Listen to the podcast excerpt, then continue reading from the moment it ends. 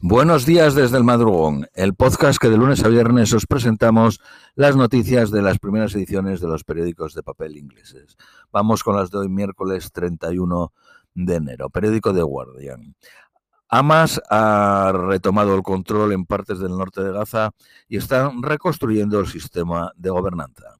Israel afirma haber matado a 9.000 de los estimados 30.000 soldados de Hamas. Incluyen 1.000 soldados de élite Netanyahu, el primer ministro israelí, descarta retirarse de la franja de Gaza. El ejército israelí dice que está metiendo agua en los túneles de Gaza. Había 1.300 túneles en 300 millas al empezar la guerra el 7 de octubre. Fuerzas israelíes eh, disfrazados como doctores matan a tres palestinos en un hospital en Jenin.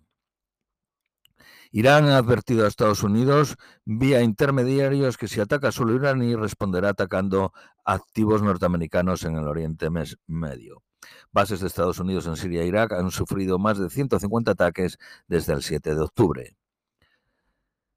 El rial, la moneda iraní, ha caído a su punto más bajo en 40 años respecto al dólar. Ha caído un 15% desde el inicio de las hostilidades en Hamas.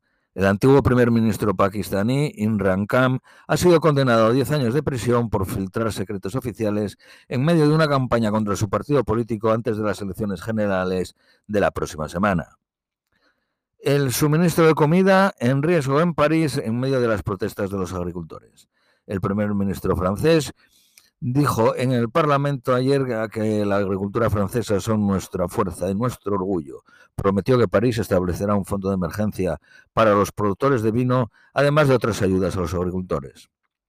Las protestas de los agricultores se extienden por toda Europa. El puerto belga de Zeebrugge fue bloqueado ayer y en España hay anunciadas movilizaciones para el 6 de febrero. Las protestas no entran en la agenda de la cumbre de los líderes de la Unión Europea que tendrá lugar mañana.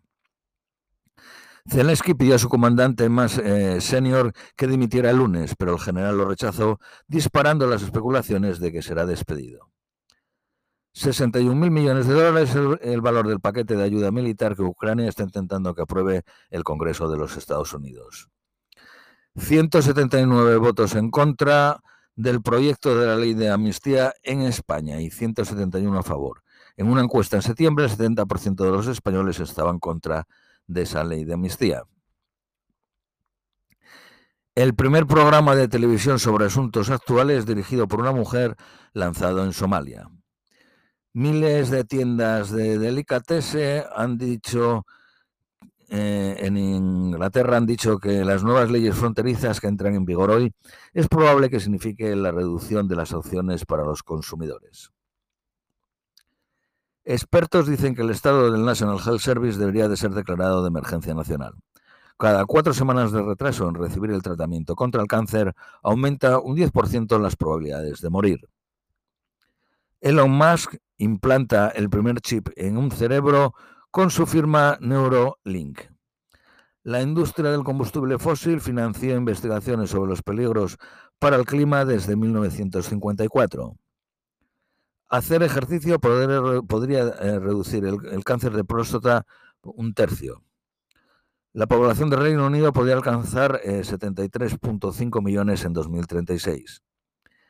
El número de convictos, eh, de, policías convictos aumentó un 70% en Inglaterra y Gales.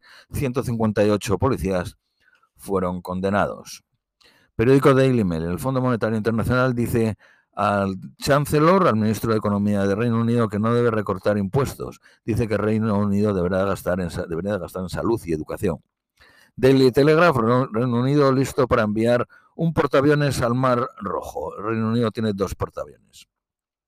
Los colegios usarán perros para detectar los vapeadores de los estudiantes. Periódico de Independent. Darwin Street dice que el acuerdo con el Partido de Irlanda del Norte, DUP, para cambiar los chequeos post-Brexit en Irlanda del Norte no necesitan la aprobación de la Unión Europea.